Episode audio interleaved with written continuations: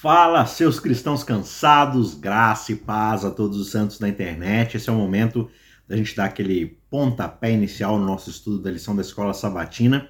E como você já deve ter prestado atenção, a gente está chegando no final de mais um trimestre, no final de mais uma série.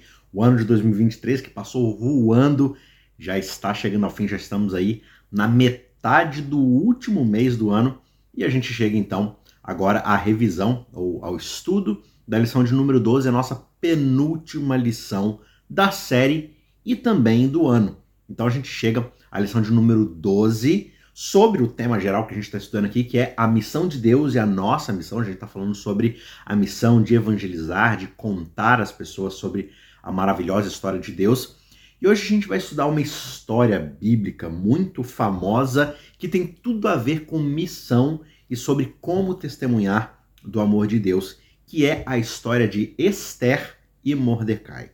Você conhece a famosa história da rainha Esther, uma rainha que uma, uma moça, né, que foi tirada do meio do seu povo, mas que se tornou a, a rainha de uma nação inteira que, que era uma nação estrangeira, que não era a sua própria nação, o seu próprio povo, mas lá ela teve a chance de falar do amor de Deus, de demonstrar fé, de dar o testemunho de que ela confiava em Deus no meio de uma nação que não temia a Deus. E também o seu tio Mordecai, né, o primo, né, Mordecai, que ele desempenha também um papel ali na história muito bonito e a gente vai ver um pouco mais sobre essa história e a gente vai é, tirar algumas lições, alguns insights sobre esse evento, tá certo? Nosso texto dessa semana tá lá em Mateus capítulo 15, verso 28, diz assim: Farei também com que você seja uma luz para os gentios e para que você seja a minha salvação até os confins da terra. Aqui o evangelista está citando um texto do Antigo Testamento para falar de como Jesus seria aquele que traria luz para os gentios, que demonstraria o amor de Deus, que traria o evangelho, a mensagem de salvação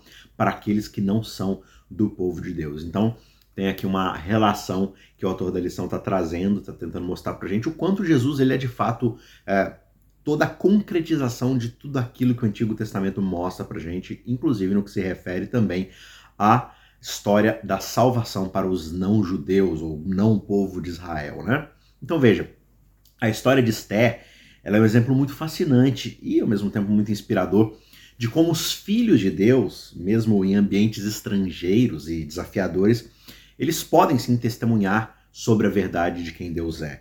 E essa história, essa narrativa bíblica que é ambientada no coração do Império Persa, desvenda a jornada de Esther e de Mordecai, que são dois judeus que, apesar das circunstâncias adversas e da cultura distinta em que eles estavam inseridos, eles permaneceram fiéis aos seus princípios e também ao seu Deus. E nessa fidelidade eles demonstraram que, independentemente do contexto, é sim possível manter a fé e testemunhar sobre a verdade divina.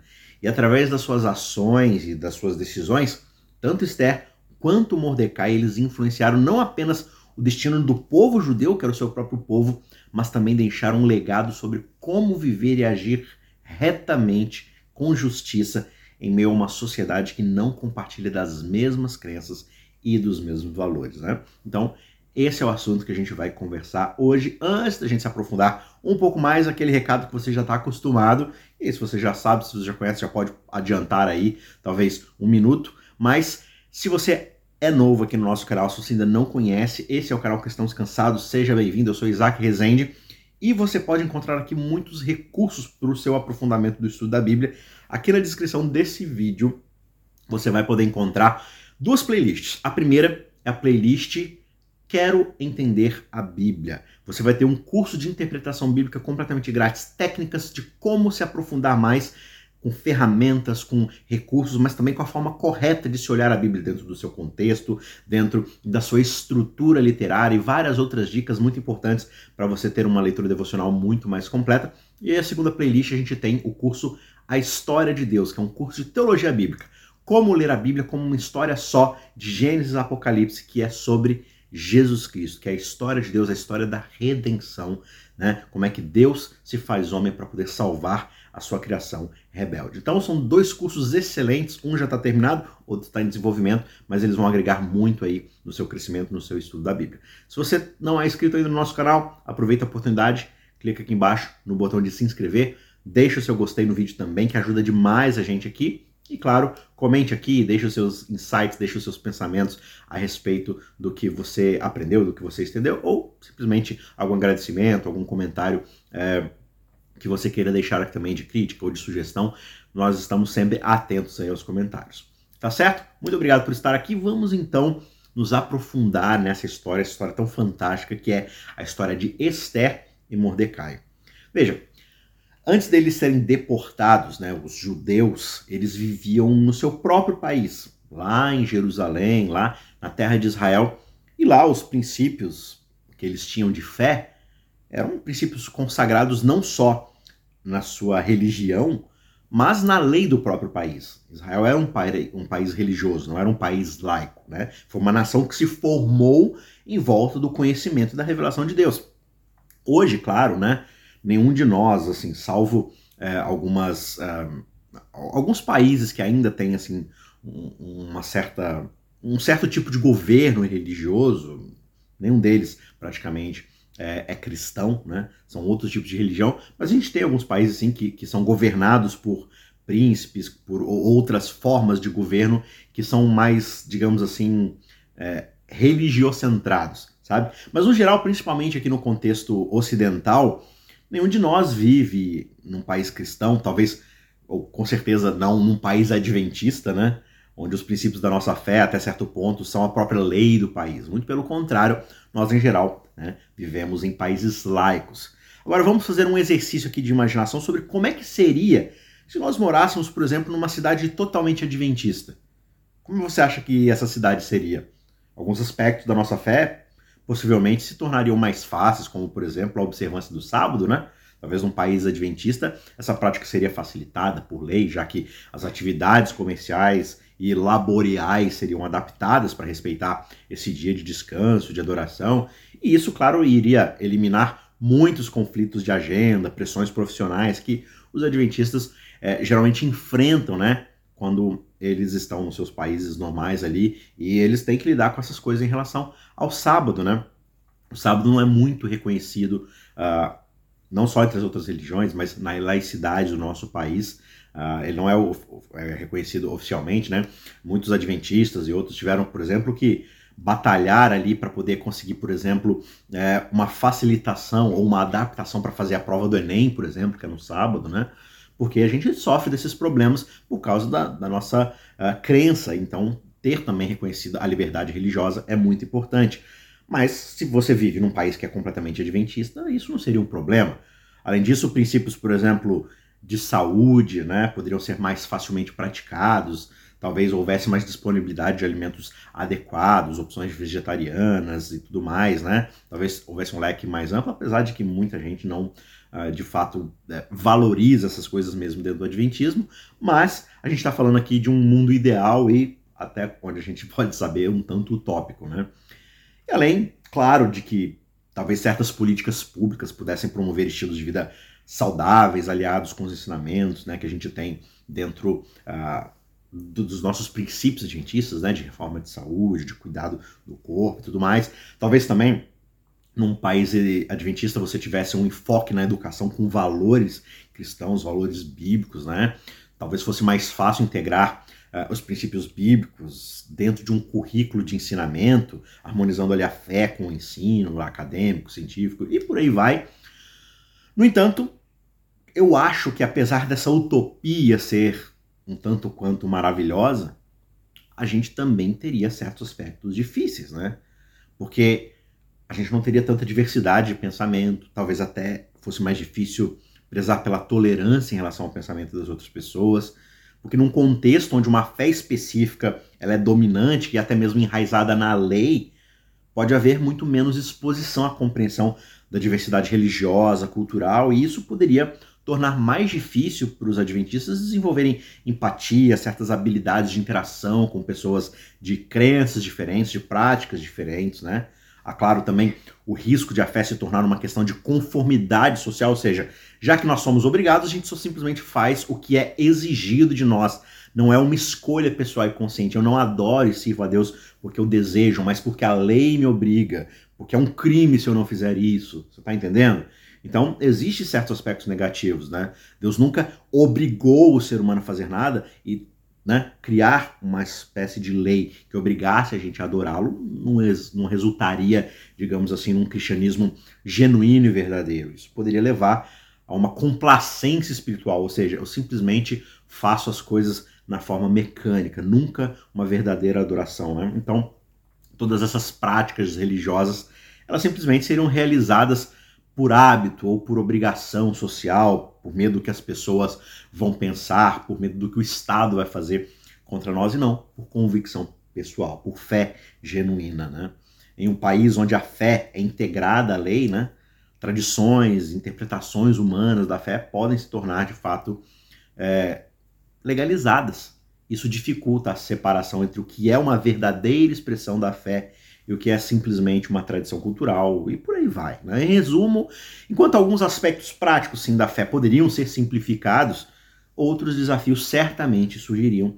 De qualquer forma, esse é apenas aqui um exercício de imaginação, porque o que nós temos no mundo é uma diversidade gigantesca de cultura e de religião. Por isso o cristão ele tem tanto facilidades quanto desafios, dependendo de onde ele vá exercer a sua fé e praticar a sua missão. Com essa, esse pequeno exercício de imaginação aqui, né, no pano de fundo, né, para a gente poder preparar nossa mente para a história que vem a seguir, quando nós pensamos nos desafios de viver numa cultura que não compartilha das nossas crenças e dos nossos valores, nós podemos nos lembrar das importantes e fascinantes lições da história, por exemplo, de Daniel, e os seus amigos lá em Babilônia, né? Quando a gente lê Daniel capítulo 1, nós vemos os jovens hebreus levados para um ambiente completamente diferente, onde até os nomes deles foram mudados para refletir a cultura e a religião babilônica, as crenças é, ali dos caldeus, e eles são pressionados a adotar costumes, práticas que iam completamente contra as suas crenças, como comer alimentos considerados impuros para sua fé, né, participar de certas atividades ali que eram estranhas a eles. Aí se encontra a grande primeira lição que a gente pode tirar. A importância da gente conhecer e estar firme nos nossos próprios princípios. A gente muitas vezes não se dá conta que não temos solidez nos nossos princípios. Daniel e seus amigos, eles não cederam na questão, por exemplo, da alimentação, pedindo ali uma alternativa que estivesse de acordo com as suas crenças. Eles encontraram uma maneira de serem fiéis sem desrespeitar a autoridade ali da Babilônia. E é claro que esse é um equilíbrio delicado que não é fácil de conseguir, só que mostra que é possível sim manter integridade mesmo sob pressão. Avançando aqui, por exemplo, para o capítulo 3, a gente vê aquela famosa história da fornalha ardente, lembra? Os amigos de Daniel, Sadraque, Mesaque, Abednego, eles se recusaram a adorar a estátua do rei, que era uma estátua toda feita de ouro ali, simbolizando Nabucodonosor e todos os deuses babilônicos. E eles fizeram isso mesmo sabendo que poderia custar a própria vida deles. Veja, eles não tinham certeza, ou eles não sabiam que Deus iria livrá-los da fornalha. Né? Eles falam assim: olha, nós, nós temos certeza de que Deus pode fazer isso se ele quiser. Mas mesmo que ele não faça, não é isso que vai deixar a gente longe da adoração a ele, longe da confiança a ele. Então eles enfrentaram aquela pressão mais extrema e hum, talvez não pudesse haver pressão mais extrema possível do que ser jogado na fornalha por desobediência, mas eles escolheram permanecerem firmes no seu propósito de serem fiéis a Deus. E a lição que nós aprendemos aqui, né, sobre a coragem de se manter fiel, mesmo quando as consequências são terríveis é muito forte. Por isso essas histórias bíblicas, elas ajudam muito a gente a refletir e talvez projetar, enxergar contextos, histórias, cenários onde as pessoas são de fato exigidas a um último grau de fidelidade. E aqueles amigos de Daniel, eles confiaram em Deus independentemente do resultado. E isso é muito admirável, né? Eles não confiaram em Deus porque eles foram libertos da fornalha. Eles confiaram em Deus muito antes disso ser uma certeza. E um outro ponto aqui que vem à mente é lá em Daniel 6, que é meio que um capítulo paralelo com o capítulo 3, mas agora com Daniel, né? É o mesmo tipo de episódio, né? Ou você adora e reconhece a autoridade uh, e a adoração ao nosso divino rei, ou você vai ser morto. E lá a gente tem a famosa história da cova dos leões. E Daniel ele é alvo de um plano por causa da sua prática constante de orar somente ao seu Deus, ao Deus que ele considerava ser o Deus verdadeiro. E apesar dele saber que isso poderia levá-lo à morte, Daniel em momento algum altera sua rotina de devoção. Ele mostra ali que a fidelidade a Deus vem antes de todas as leis e tradições, costumes humanos, mesmo quando isso implica riscos pessoais. Então veja, essas histórias que a Bíblia conta pra gente, e várias delas a gente vê aqui no entorno de Daniel, elas ensinam a gente a valorizar a nossa relação com Deus acima de todas as coisas. Não se trata de a gente desafiar as autoridades simplesmente por rebeldia, por não querer se conformar ou não querer se submeter à liderança de outras pessoas, mas de ser fiel aos princípios que nós acreditamos serem aqueles que foram ordenados por Deus. Então não é anarquia, não é rebeldia, mas é ser fiel a princípios maiores, a princípios eternos e justos. E isso requer, claro, discernimento, oração, uma profunda conexão com a nossa fé. E muitas vezes a gente não é fiel ou a gente não vê oportunidades de sermos fiéis porque a gente desconhece os nossos próprios princípios. Esse é um desafio constante, mas também é uma oportunidade da gente testemunhar sobre as nossas crenças através das nossas ações, das nossas decisões no dia a dia. A sociedade ao nosso redor observa as coisas. Então, esses momentos são sobre escolher o que é certo e ficar do lado daquilo que é certo e não ficar do lado daquilo que é mais fácil, daquilo que é mais conveniente. É confiar que Deus vai nos guiar e vai nos proteger independentemente das circunstâncias. Então, a gente introduz aqui com a história de Daniel para mostrar um pouco desse contexto, mas também porque Daniel ele é praticamente um precursor da história de Esté. Você sabe que Daniel ele é colocado como ministro, ali, como um dos governadores da Babilônia, mas um tempo depois, os medos e persas, lembra? O governo persa, vão invadir a Babilônia, vão conquistar a Babilônia e vão se colocar como novo governo dominante. E agora, nesse novo império persa, Daniel participa da transição de governo, né? Eu não chamaria de transição, na verdade, né? Porque na verdade foi. É, eles foram totalmente aniquilados ali, mas Daniel ele sobrevive e por incrível que pareça, os reis que conquistavam outros reinos iriam acabar com a liderança, matar todo mundo, os familiares, cada criancinha ligada à liderança daquela nação que foi conquistada e colocar sua própria liderança ali.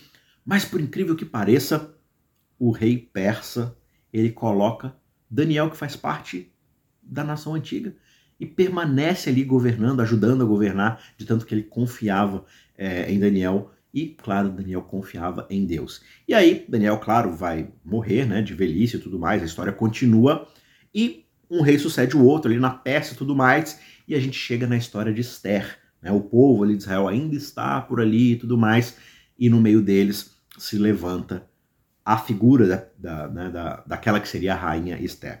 E a gente estudar aqui a história de Esther, a gente vê que a grande questão de Mordecai ter instruído ela a não revelar a sua nacionalidade, a sua fé, é um ponto meio intrigante aqui, dado que a gente está pensando, estudando, e leva a gente assim a uma série de reflexões sobre ética, sobre sobrevivência dentro de um contexto hostil, né? Você vê ali ela, ele falando, olha, não revela quem você é, mantém para você, uh, talvez houvesse ali um planejamento, uma estratégia e tudo mais. Então pode ser meio paradoxal, né? Não, a gente tem que testemunhar, mas ao mesmo tempo ele está pedindo para que ela escondesse quem ela era, que ela fingisse ser que ela não era, que ela ocultasse os seus princípios.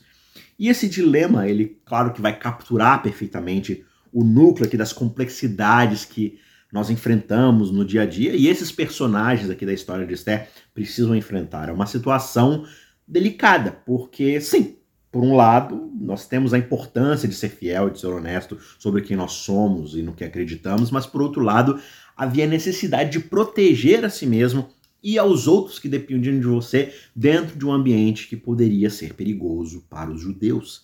E esse dilema que cerca a história aqui não é apenas sobre ocultar a sua própria identidade, mas é também sobre quando é o momento certo da gente de fato agir de acordo com os nossos princípios e se revelar. Claro, agir de acordo com os nossos princípios sempre, mas quando fazer assim, digamos, uma certa propaganda sobre isso, testemunhar de fato sobre aquilo que nós acreditamos. E a história de Esther, ela mostra que às vezes a descrição pode também ser uma ferramenta poderosa, especialmente quando se trata da estratégia da sobrevivência e de fazer um bem maior né, de pensar mais à frente em um contexto um pouco mais amplo do que simplesmente a minha realidade local imediata ali. Né?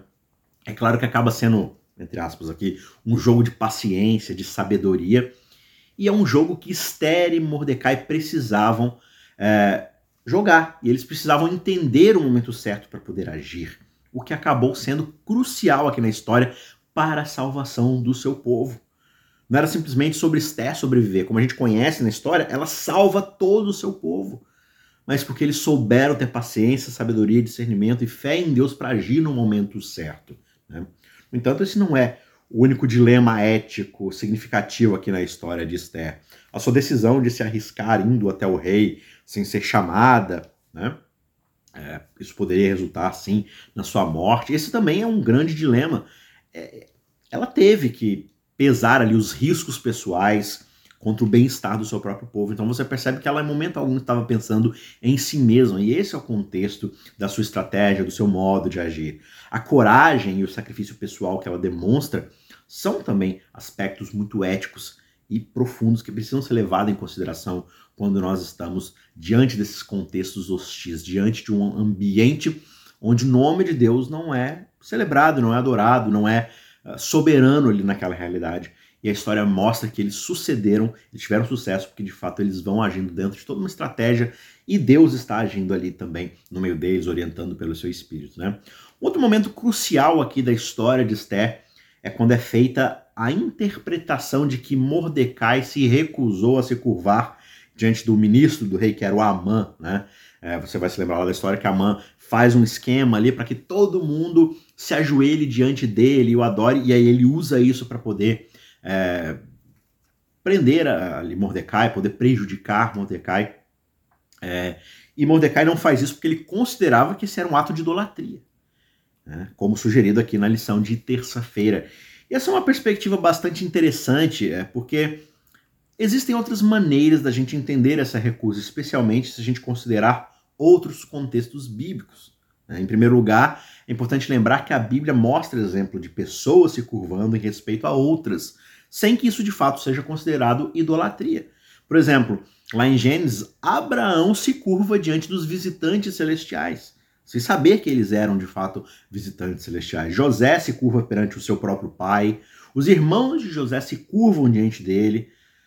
E a gente pode citar aqui várias outras histórias, portanto, a ação de se curvar nem sempre é associada necessariamente à idolatria. Pode ser simplesmente um sinal de respeito, de reconhecer a, a autoridade ali, um contexto cultural de honra e por assim é, vai, né? Mas diante disso, assim sendo, talvez existissem outras razões pelas quais Mordecai poderia ter se recusado a se curvar a Amã, né?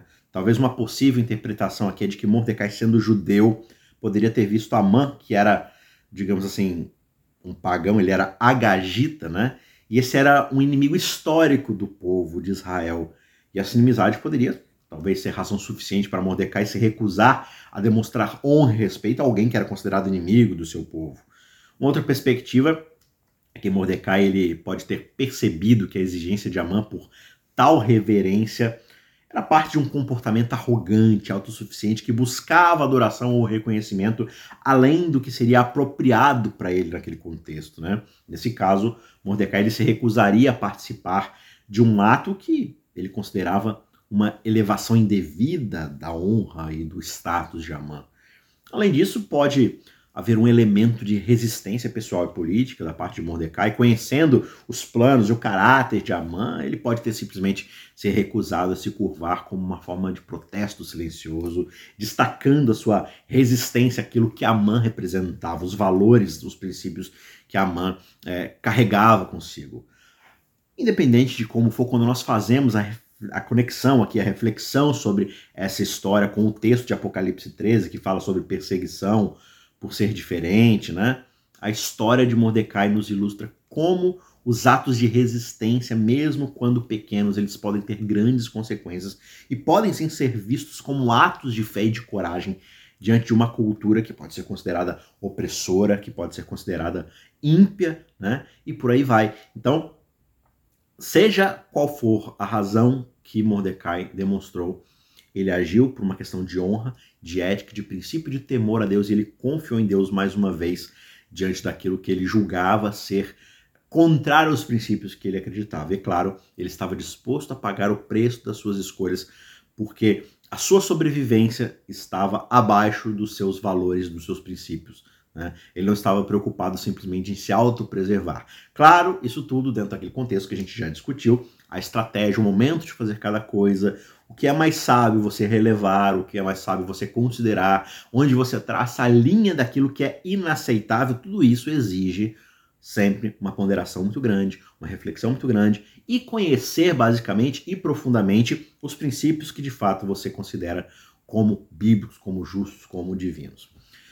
Uma das frases mais icônicas da Bíblia é dita justamente por Mordecai a Esther, aqui no contexto dessa história, e ele é mencionado aqui na lição de quarta-feira. Mordecai diz para Esther: Quem sabe se não foi para um momento como este que você chegou à posição de rainha? Essa frase famosa, além de ressaltar a ideia do propósito divino, né? Esse timing perfeito nas circunstâncias da vida, também destaca a importância da oração como a resposta em momentos de crise. A história de Esther mostra pra gente que, apesar dos judeus estarem agindo em defesa própria, a oração foi um elemento central na maneira como eles responderam à ameaça de extermínio. Esther, antes de tomar uma atitude corajosa e arriscada de se apresentar ao rei, mesmo ao custo de sua vida, ela propôs um jejum e uma oração de três dias. E esse momento de oração não foi apenas um pedido de proteção, mas também um ato de buscar sabedoria e direcionamento divino acima de todas as coisas. É claro que a lição óbvia desse momento é que nós podemos tirar aqui a relevância da oração em tempos de dificuldade. Quando nós enfrentamos desafios, incertezas ou decisões importantes a serem tomadas, a oração é e sempre será a ferramenta mais poderosa para buscarmos orientação, conforto, força e direcionamento. É a oração que nos conecta com Deus e com sua sabedoria. É a oração que nos ajuda a alinhar os nossos pensamentos e as nossas ações com aquela que é de fato a vontade de Deus. E nos lembrarmos de que nós não estamos sozinhos nas nossas lutas, nos nossos desafios. Além do mais, a oração ela pode nos trazer uma perspectiva diferente sobre os eventos que nos cercam, elas podem abrir a nossa mente pelo poder do Espírito Santo. No caso aqui da história de Esther, talvez a oração possa ter ajudado ela a reforçar a noção de que ela estava no lugar certo, na hora certa, para fazer aquilo que era a vontade de Deus, para realizar um propósito muito maior do que a própria vida dela. Algo que Mordecai, com muita intuição nas suas palavras, disse a ela. Portanto, a lição aqui de Esther e Mordecai ensina pra gente que mesmo quando nós tomamos ações práticas e decisivas, a oração deve ser a fundação da nossa resposta. Ela não é apenas um pedido de ajuda, ela é uma forma de participarmos ativamente nos planos de Deus e na busca pela sua orientação em todas as circunstâncias da vida e, claro, dentro do contexto da sua missão. A história de Esther ela chega ao final aqui no estudo de quinta-feira, em que o foco é a libertação dos judeus. E um tema central aqui no livro de Esther, que curiosamente não menciona o nome de Deus em momento algum ali uh, da história do livro de Esther, né? o nome de Deus não aparece explicitamente, mas a gente vê Deus em todo o contexto da história. Mas o ponto é que a ausência do nome divino aqui nesse livro da Bíblia sempre gerou muita discussão, muita reflexão. Mas a lição tira uma bela mensagem aqui desse fato, né? E um dos pontos altos da história é quando, após a virada dramática ali, dos eventos a favor dos judeus, a armadilha que Amã é, arma ali, a arapuca que ele arma para poder prejudicar os judeus, se volta contra o próprio Amã e muitas pessoas de outras nacionalidades se tornaram judeus, né, no sentido de ter as crenças dos judeus, conforme relatado lá em Esther capítulo 8, verso 17. E essa conversão em massa é vista como um exemplo poderoso de como Deus trabalha de maneiras misteriosas e surpreendentes para trazer mais almas perdidas ao conhecimento de quem Ele é. O ponto interessante aqui é que, mesmo sem a menção direta a Deus, a mão dele é vista claramente na proteção e no livramento do povo judeu. E através das ações tanto de Esther quanto de Mordecai e da reviravolta nas situações que pareciam desesperadoras, as pessoas ao redor puderam testemunhar o poder e a justiça que guiavam esses eventos. E isso levou muitos a reconhecerem a presença de um poder superior e a adotarem a fé judaica. Esse momento da história é um grande lembrete de que Deus pode usar qualquer situação, mesmo aquelas em que a sua presença parece oculta, para cumprir os seus propósitos e atrair pessoas para si. Mesmo quando nós não vemos Deus trabalhando de maneira clara e óbvia, podemos ter certeza que Ele está ativo, nem que seja nos bastidores, orquestrando eventos, trazendo pessoas, influenciando corações. E a história de Esther também ensina para gente sobre a importância de estarmos sempre abertos a vermos a mão de Deus em todas as situações, mesmo quando elas estão invisíveis, sejam em boas circunstâncias ou em circunstâncias ruins. E a forma como Deus opera através de Esther e de Mordecai e como ele utilizou uma situação de crise para trazer um despertar espiritual, não só para o povo judeu, mas para as outras nações, é uma grande inspiração para todos nós. Isso nos mostra de que Deus não apenas nos livra das adversidades, mas que o seu propósito maior é de utilizar todas as situações para revelar o seu caráter e atrair mais e mais pessoas para ele. De fato, no livro de Esther, a presença de Deus é bastante ambígua, né? Ele não se manifesta através de milagres ou de falas diretas, sempre por meio ali de coincidências, de eventos que, quando nós olhamos para trás, a gente pode perceber como é que eles formam sinais ali da ação divina. Isso nos leva a pensar sobre como Deus de fato atua nas nossas próprias vidas. Muitas vezes de maneira indireta, discreta, através de circunstâncias que à primeira vista parecem ser apenas sorte ou coincidência, mas quando nós pensamos em retrospectivo, quando nós olhamos para trás na nossa vida, nós conseguimos ver momentos onde, mesmo sem perceber na hora, Deus estava trabalhando. E pode ter sido um encontro inesperado que abriu novas portas, talvez dificuldades que nos fortaleceram, ou mesmo uma reviravolta ali de última hora que nos levou a um caminho melhor do que aquele que foi planejado, né? Mas são nesses detalhes que muitas vezes a mão de Deus se revela, guiando cada um de nós e cuidando de cada um de nós. Que Deus te abençoe nessa semana que se começa, que você possa estudar a história de Esther, leia, é um livro relativamente curto, vale a pena dar uma lida e observar a forma de Deus agir e que você possa encontrar outras razões aí, é, outras lições, outros princípios para fazer missão, para participar da missão de Deus, seja de forma discreta, seja de forma oculta nos bastidores ou de forma extremamente ativa em papéis de importância, como Esther teve ali, ou nos bastidores, como Mordecai, mas Deus está agindo através de tudo e ele vai guiar você, ele vai te ajudar, porque a missão, no fim das contas, é a missão dele e você pode fazer parte também dessa missão. Tenha uma ótima semana, que Deus te abençoe e a gente se encontra na semana que vem para finalizarmos esse trimestre tão importante sobre missão e, pela graça de Deus, finalizarmos aí o estudo desse ano de 2023. Tá certo? Não esqueça de deixar aquele joinha aí se você foi edificado, se você cresceu aí com essa exposição da palavra de Deus, tá certo? Compartilhe esse vídeo também com outras pessoas e a gente se vê na semana que vem. Forte abraço, tchau, tchau.